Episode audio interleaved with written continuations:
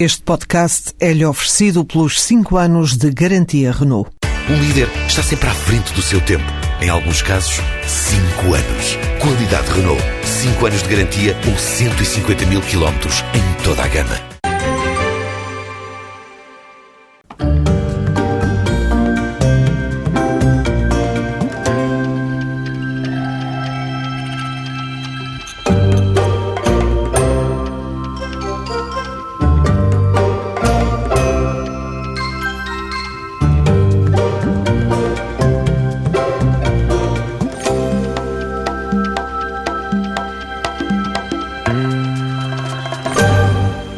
Jorge Sousa é árbitro de futebol internacional desde 2006 e esta época foi o campeão do apito, ou seja, ficou em primeiro lugar na classificação dos árbitros. Só que a classificação foi impugnada pelos árbitros despromovidos e não só.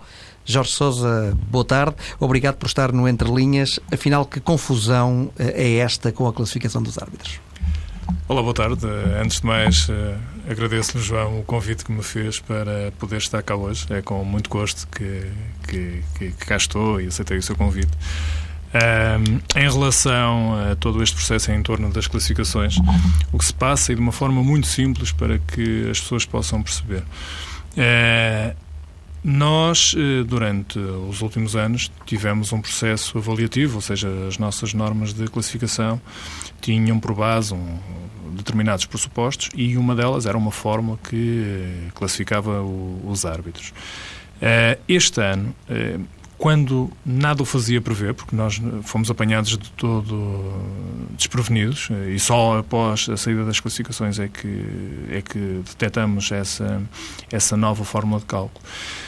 O Conselho de Arbitragem aplicou uma fórmula que, no fundo, foi era totalmente diferente, ou é totalmente diferente daquela que uh, foi aplicada nos anos anteriores e que, acima de tudo, trazia, de certa forma, alguma sensação de injustiça para, em relação àquilo que acontecia durante a época. Porque eh, acabava por não ser a fórmula ideal de, no fundo, premiar o mérito e aquilo que e o desempenho, que no fundo é aquilo que os árbitros apenas eh, preconizam para, para a sua avaliação.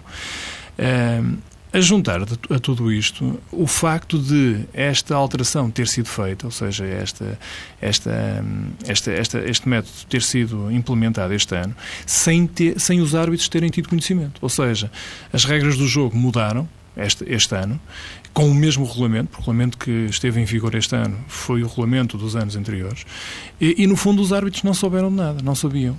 E isto fez com que, eh, no final da época, os árbitros com mais jogos fossem mais penalizados em relação a quem fez menos jogos. Por outras palavras, quem fez menos jogos claramente acabou por ser eh, mais eh, beneficiado eh, porque a, fórmula de cálculo assim, assim o ditou. Tão simplesmente quanto isso. E agora eh, vai haver eh, uma nova classificação, é isso? Mas não tem nada a ver com a fórmula de cálculo. O que se passou foi que existem os graus de, de, de nomeação que, que são aplicados to, em todos os jogos. Uh, e o que se detectou foi que, uh, para o mesmo jogo, havia lançamentos diferentes, ou seja, o árbitro tinha um, um, grau diferente do, do árbitro assistente, ou seja, havia aqui alguns desfazamentos que, eh, entretanto, os árbitros começaram a alertar as, as pessoas responsáveis para estas eh, anomalias.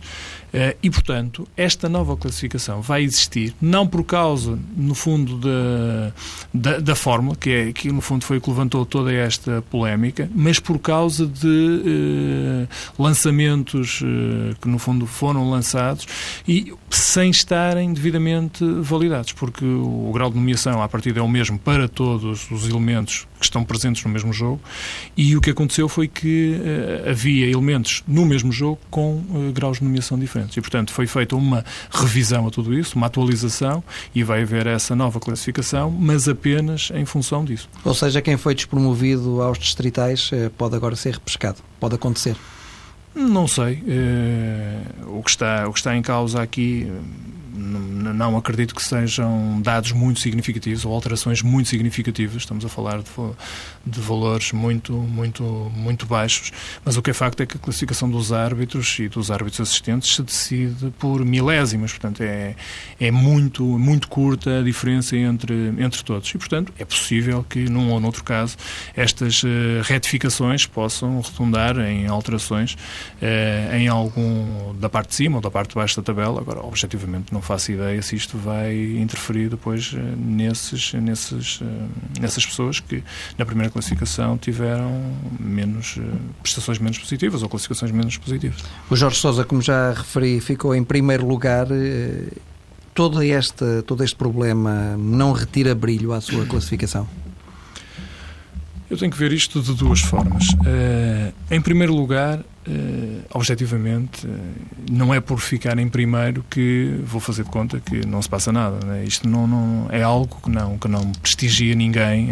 os árbitros, desde sempre, quiseram que o, o processo classificativo no fundo, fosse aquele que, no final da época, trouxesse maior sentido de justiça e, de mérito aos desempenhos durante a época. Uh, e, e, e, no meio, e no meio disto, é evidente que preferia que as coisas tivessem acontecido de outra maneira. Agora, há aqui uma, uma situação que, no fundo, é clara e, portanto, é público. Uh, os árbitros que fizeram mais eh, jogos acabaram por ser mais penalizados em relação a quem fez menos jogos. Eu fui dos árbitros que mais jogos fiz. E em relação, só para dar este exemplo, aos cinco primeiros da tabela, uh, apenas um fez mais de 30 jogos. Todos os outros fizeram menos de 30 jogos. O Jorge o... Sousa fez 37. Pronto. O que olha, pronto, mas isso é um valor é? falível. É? 14 porque... na Primeira Liga, mas Depois... é um valor falível porque, no fundo, os valores que, que, são apresentados, nós eh, temos apenas que ter em conta os jogos observados e não os jogos realizados. Uh, e nos jogos observados, uh, fiz mais de 30 jogos em relação a outros que fizeram menos. O que, tendo este processo classificativo, esta fórmula que no fundo vai Penaliza. penalizar quem fez mais jogos, eu acabo por ficar ainda mais satisfeito, se é que esta classificação me pode deixar satisfeito em alguma coisa. Mas, respondendo objetivamente e não querendo fugir à sua questão, acabo por achar que ainda mais mérito houve na atribuição dessa classificação. obviamente que preferi que tudo acontecesse como foi nos anos anteriores. E só para encerrarmos este assunto, para que a entrevista não fique aqui resumida este problema da classificação dos árbitros, eh, porque também não é essa a intenção. Ehm, relativamente uh, àquilo que disse de não saberem a nova fórmula, devia ter sido Vítor Pereira a comunicar-vos essa nova fórmula?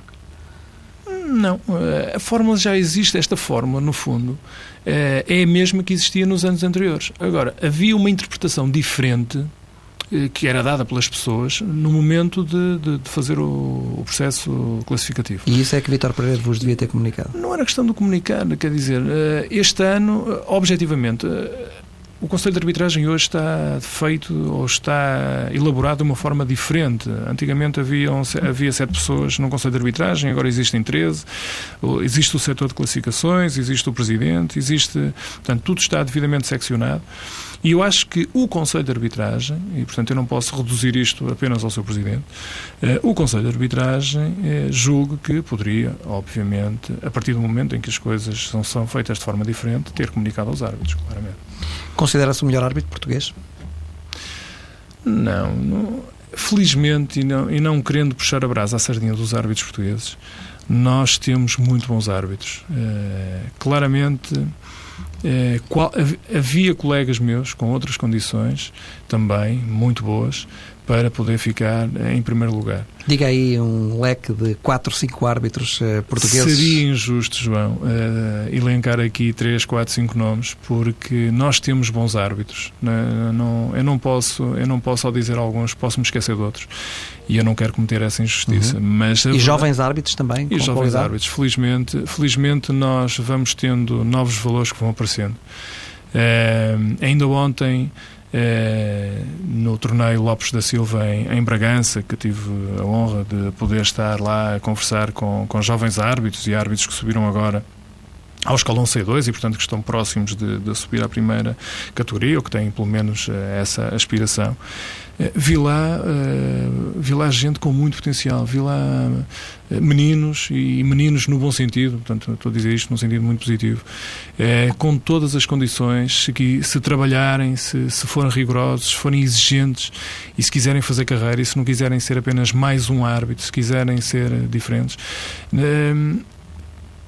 poderemos ter no futuro muitos bons árbitros em Portugal. Continuar a ter bons árbitros em Portugal, porque as, as, prestações e os convites que temos tido para as grandes competições internacionais claramente demonstram que em Portugal nós temos valor. Existe arbitragem de qualidade em Portugal. E este ano nós vimos claramente, tivemos uma época relativamente tranquila, obviamente sempre com uma ou outra situação pontual, que teremos sempre, enquanto existir futebol, não podemos fugir a isso. Mas tivemos uma época muito tranquila e, portanto, há que dar mérito também aos árbitros, que foram também eles os principais responsáveis para que isso acontecesse. Quando as coisas não lhe correm bem, num jogo em que as coisas não lhe correm bem, eh, o Jorge Sousa tem imediatamente noção disso eh, ou só se apercebe quando chega a casa e vê os lances na televisão? Às vezes, eh, no final do jogo, ainda no próprio estádio, temos a noção de que as coisas não nos terão corrido da, da melhor maneira. Claro que no momento da decisão tentamos fazer eh, ou tomá-la de forma a, a, que seja ou vá ao encontro da nossa consciência. Portanto, naquele momento, estamos sempre a tomar a decisão, a pensar que é a melhor decisão para aquele momento e para aquele lance. Eh, e, portanto, nunca temos dúvidas que a nossa decisão é melhor. Uh, por vezes uh, as coisas não são bem assim e, portanto, no final do jogo e, porque temos sempre o feedback das próprias pessoas dos clubes que, quando se sentem prejudicados, estão, sempre disponíveis para demonstrar a sua insatisfação e, felizmente, até nesse aspecto de forma muito elevada que nos fazem questão de dizer e até depois pessoas, os nossos amigos, os nossos familiares que nos fazem chegar, nos fazem chegar as decisões e às vezes não, não são as melhores e, portanto, não preciso chegar a casa para, para saber isso. Ao intervalo, nunca têm qualquer contacto com o exterior, via telemóvel? Não. não. É, é, é proibido? Um não, não quer dizer que seja proibido. Na minha equipa, eh, no protocolo de atuação e de comportamento da minha equipa de arbitragem, isso não acontece. E, portanto, nós temos acesso, sim, eh, depois do jogo, àquilo que. Como, é que foi a arbitragem, porque no fundo estamos curiosos, aquela, aquela tensão de, de saber se a arbitragem foi boa e, por vezes, há jogos eh, onde há lances discutíveis e nós temos as nossas dúvidas também, porque nós não. Nem todos os lances nós temos a certeza certeza absoluta daquilo, das decisões que tomamos. Eh, e, portanto, no final do jogo, sim, temos acesso ao exterior. Ao intervalo, nunca. Como é que lida com o erro? Hoje, ligo, hoje lido melhor. No, no, no, passado, confesso que sempre que tive muita dificuldade em, em, encarar uma, uma arbitragem menos conseguida. Porque uh, nós temos uma, uma atividade muito ingrata porque estar bem durante o jogo não é suficiente. Nós podemos fazer uma grande arbitragem, tomar centenas de decisões bem tomadas eh, e haver um lance que estraga o jogo. E isto é extremamente ingrato. Uh, em 90 minutos um árbitro toma, as pessoas podem, se calhar nunca vir, não, nunca se darão ao trabalho de fazer esse exercício, nem, nem são obrigadas a isso. Mas a verdade é que num jogo de futebol um árbitro toma centenas de decisões. E, e isto pode não ser suficiente, o que mostra uh, o quanto ingrato é a nossa missão.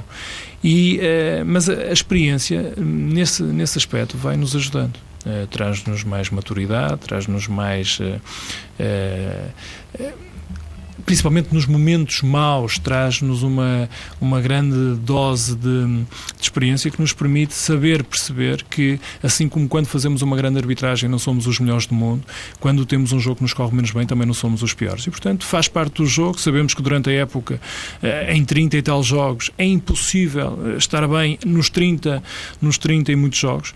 E, portanto, perceber que uh, o objetivo é minimizar ao máximo estes, estes jogos e, felizmente, as coisas têm acontecido dessa maneira, portanto, não tenho tido ultimamente muitos, muitos dissabores nesse aspecto. Os árbitros eh, deviam ou não eh, falar eh, no final dos jogos ou no dia seguinte, eh, passado dois dias, para explicarem aquilo que aconteceu? Na sua opinião, eh, o silêncio é a melhor eh, solução para isto ou não?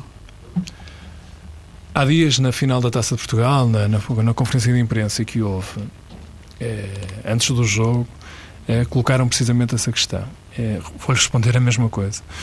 Não vejo grande utilidade eh, em ver os árbitros eh, a manifestarem-se ou a exprimirem a sua opinião depois dos jogos.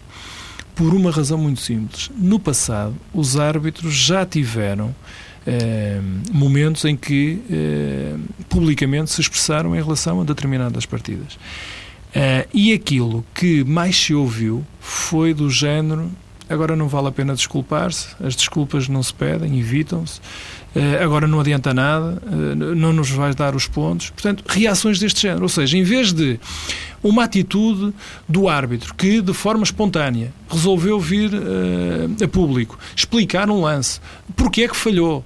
E, e, e, mostrar um bocadinho à opinião pública as dificuldades que existem na arbitragem a reação é precisamente o oposto. E as pessoas não querem saber porque é que o árbitro falhou. As pessoas que, apenas, quando é contra o nosso clube, as pessoas não têm uh, a racionalidade uh, suficiente para aceitar. Porque, infelizmente, e porque somos um povo latino, o erro do árbitro tem grande desculpa e aceitação quando é a favor do nosso clube, mas quando é contra, eh, o árbitro já não tem essa mesma hum, tolerância. Portanto, nesse aspecto, eu não vejo, objetivamente, grande, hum, grande utilidade em ter o, os árbitros a falar.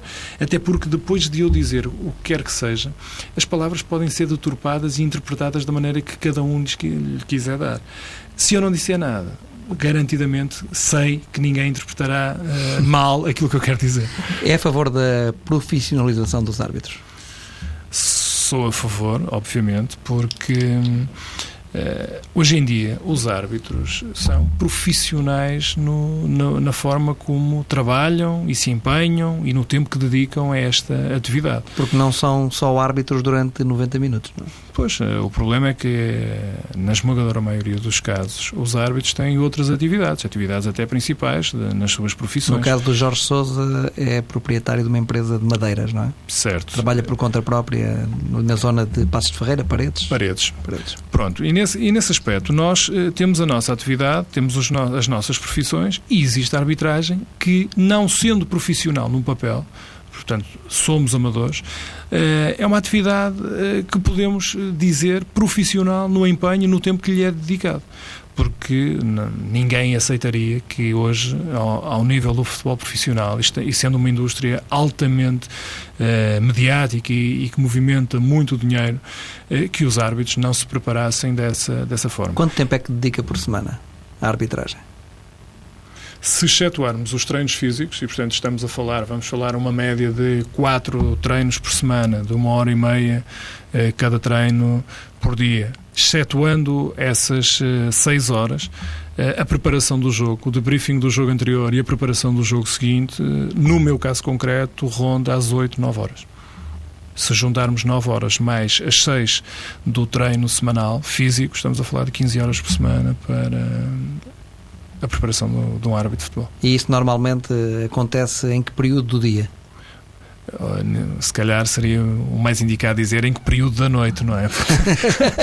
o período do dia é mais difícil por uma razão muito simples, porque não há tempo para, para nos debruçarmos, eh, porque temos o nosso trabalho, a nossa atividade profissional e no meu caso concreto, a preparação do jogo, o debriefing do jogo anterior e a preparação do jogo seguinte, no meu caso concreto, acontece sempre depois do jantar, depois, depois de colocar as crianças na cama, porque isto de ser pai também tem, também tem estas, estas coisas. E tem dois filhos, não é? E tem dois filhos, e só depois de, de estar tudo tranquilo em casa é que me posso debruçar sobre, sobre o trabalho específico da arbitragem. À segunda-feira, para que as pessoas tenham uma noção do tipo de trabalho que existe eh, no árbitro. Eh, à segunda-feira existe o escalpelizar do, do, jogo anterior, do fim de semana, portanto, visionar o, uhum. o jogo, portanto, depois, eh, depois fazer o debriefing com a equipa, portanto, à, à terça-feira. Uh, com quarta... a equipa, com os árbitros assistentes? Sim, com a nossa equipa, que normalmente claro. nos acompanha, porque as equipas não sendo fixas, são semifixas, mas são praticamente sempre uhum. os mesmos assistentes. Uh, depois, a partir de quarta-feira, dia em que recebemos a nomeação, temos a preparação para o jogo seguinte. Uh, e estamos a falar de, de começar a preparação sempre por volta das 10h30 ou 11 horas da noite, um momento ou uma altura em que nós, à partida, deveríamos estar a descansar, mas é a altura do dia em que podemos, com mais calma, preparar o jogo seguinte. E nessa preparação estão atentos a pormenores das equipas, não é? Nós tentamos estar atentos a tudo e, no meu caso concreto, eh, eu tenho uma máxima que me acompanha do género: eh, quanto melhor preparado for para um jogo, melhor ou maior será a probabilidade de sucesso na, no, no, jogo e na, na, arbitragem que irei ter. Eh, não gosto muito de deixar a minha carreira uh, ou a, a, minha, o meu sucesso às mãos da sorte. Uh, hoje posso ter sorte, amanhã poderei ter sorte, mas um dia destes ela pode me deixar mal. E nesse aspecto eu confio mais no meu trabalho e prefiro trabalhar uh, para que apenas esteja dependente de mim mesmo e não de fatores, fatores externos, como é o caso da, da sorte. Portanto, Portanto resumindo, 100% a favor da profissionalização dos árbitros. Claramente, claramente. Só dessa forma é que conseguiremos ter ainda uma arbitragem melhor. Eh, porque os árbitros, com as condições que têm, quando eu digo condições é em termos de preparação, essencialmente isso, eh, os árbitros eh, já fazem muito. As pessoas poderão, e porque o árbitro é sempre o elo mais fraco desta, desta história do futebol, as pessoas poderão não conseguir perceber isto, mas se conseguirem imaginar que o árbitro só se consegue preparar sempre em momentos do, do dia em que deveria estar a descansar, e porque quando nós temos duas atividades e não conseguimos eh, verdadeiramente conseguir eh, tratá-las de forma rigorosa, poderá no futuro as coisas não correr da melhor maneira. E a profissionalização, acima de tudo, trará o tempo necessário que os árbitros precisam para se prepararem para as, para as competições. Concorda com a teoria de que os árbitros eh, não devem dirigir os jogos eh, das equipas eh, das quais são ou foram adeptos? Não, completamente contra. Não vejo qualquer problema em ter um árbitro de Lisboa arbitrar clubes de Lisboa. Não vejo problema nenhum em ter árbitros do Porto arbitrar clubes do Porto, eh, pelo simples facto de que hoje no futebol profissional os árbitros querem apenas o melhor para si, o melhor para o seu desempenho. Uh, nós temos árbitros de grande qualidade e, eu não consigo ver, objetivamente, árbitros de, de dos sítios onde existem os maiores clubes portugueses, neste caso Lisboa ou Porto, a não poderem dirigir os principais jogos, ou neste caso um, um árbitro do Minha não poder fazer um Braga e Guimarães. Acho que não faz grande sentido. Acho que uh, os jogos devem ser entregues aos melhores árbitros e, e apenas uh, com, tendo por base esse, esse pressuposto ou esse critério. E, portanto, uh, não ter árbitros de, que são adeptos ou da zona da sua residência, acho que hoje em dia, no futebol atual, não faz sentido falar-se disso. Alguma vez o tentaram corromper? Eu, nesse aspecto, sou uma pessoa com sorte. Uh, gostava de ter aqui uma história para lhe contar. Uh, não consigo. Uh, acho que, acima de tudo, as pessoas conseguem conhecer-nos. Ao longo do tempo, nós vamos passando a nossa imagem. E, e, essa imagem as pessoas vão conseguindo identificar as pessoas.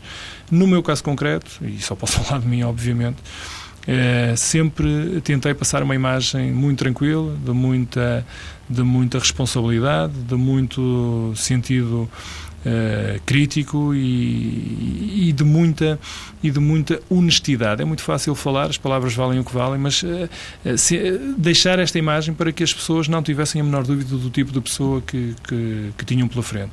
E felizmente hoje gosto da forma como, como como as pessoas me veem na arbitragem, uhum. porque falo com muita gente, com os amigos, com dirigentes de outros clubes, com os jogadores do futebol, porque nós arbitramos quase sempre as mesmas equipas, e, e isto é, é, é bom, é, é, saudável e, acima de tudo, muito recompensador. Saber que uh, a estratégia que nós seguimos para, para a nossa carreira dá resultado e, acima de tudo, uh, manter esta, esta posição. Mas já passou por situações mais aborrecidas, como alguns adeptos descobrirem o seu número de telemóvel e fazerem algumas chamadas. Uh... Eu tive, é verdade, tive uma vez um episódio de um jogo em que fui abordado.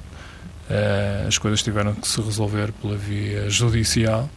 Uh, o caso foi público até, portanto não. E depois é curioso é. porque, segundo sei em tribunal, algumas dessas pessoas até lhe pediram desculpa, não é? Admitiram é, que eram fanáticos. É, na altura isto, o caso foi, foi público, portanto chegou mesmo à, às últimas, às, às, instâncias eh, judiciais e depois quando as pessoas, neste caso adeptos, conhecem o árbitro fora do campo, porque quando se fala em árbitro as pessoas só conseguem imaginar o árbitro equipado, de apito na mão, de cartões, e quando vem o árbitro no, num meio completamente diferente diferente, eh, ficam com uma imagem também ela totalmente distinta. E é verdade o que o João diz, na altura as pessoas eh, até se sentiram incomodadas, porque sendo fanáticos, e na altura eram, é, é, conseguiram depois, no final, de forma muito, é, muito honesta e para além de pedir desculpa, dizer que a partir dali viam os árbitros de outra maneira. E, e, esse episódio, tendo sido, de certa forma, infeliz, acabou por ser é engraçado porque perante essas pessoas eh, a arbitragem ficou com outra imagem. O apito dourado fez bem ao futebol, na perspectiva da arbitragem? Hum, acho que não. Acho que a montanha pariu um rato, porque o apito dourado foi um processo que envolveu muita gente, eh, alguns árbitros, Uh, eh, 10% das pessoas envolvidas eram árbitros uh, e, no entanto, ficou a chamar-se apito dourado. Como, portanto, o nome, pelo nome subentendia-se que as principais pessoas envolvidas, ou o grande número de pessoas envolvidas neste processo, eram árbitros, e não era verdade. Uh, e, no final, todo, todo este processo e o mediatismo que ele teve acabou por não ter uh, as repercussões, ou pelo menos em termos de sanções, aquilo que eu esperava que viesse a ter. E, portanto, se no caso da arbitragem ajudou uh, a que muita, muita da, da, conduta e muita da forma de estar de, das pessoas uh, mudasse, e hoje não tenho dúvidas nenhumas que a arbitragem é um mundo que se recomenda, e é. a verdade é que naquela altura em termos de, em termos de hum, resultados práticos, eu não vi nada, ou praticamente nada. E isso deixou-me desiludido. Qual é o árbitro português com quem se dá melhor? Eu, felizmente, tenho uma relação boa com todos. Eu tenho uma relação boa com todos. Né? Obviamente que me relaciono mais com os árbitros aqui do Centro de Treinos do Porto, que são aqueles com quem eu estou uhum. eh, todas, eh, todas as semanas a, a treinar mas não posso dizer que haja um árbitro ou outro com quem mais falo. Eu tenho um árbitro que subiu agora à categoria C2, que é que, que, trabalha, na, apesar de não ser do Porto, trabalha, trabalha na, em Lordelo, que é de onde eu sou, e portanto com quem eu falo muito, que é o Helder Lamas, e que nem é, por acaso, da primeira categoria, é, é porventura aquele com quem eu mais falo neste momento. Mas de resto tenho uma relação muito boa com todos, eh, muito muito aberta, muito frontal, muito leal e, portanto, eh, posso também nesse aspecto estar, estar satisfeito com isso. E a nível internacional? Nível internacional, nós vamos, nós vamos nos relacionando com os árbitros que, que, temos no, com quem encontramos nos cursos da UEFA, ainda o ano passado no curso no, durante o Euro 2012, e porque eram 12 equipas de arbitragem, tivemos a possibilidade de conviver de perto com, com, bastantes, com bastantes árbitros.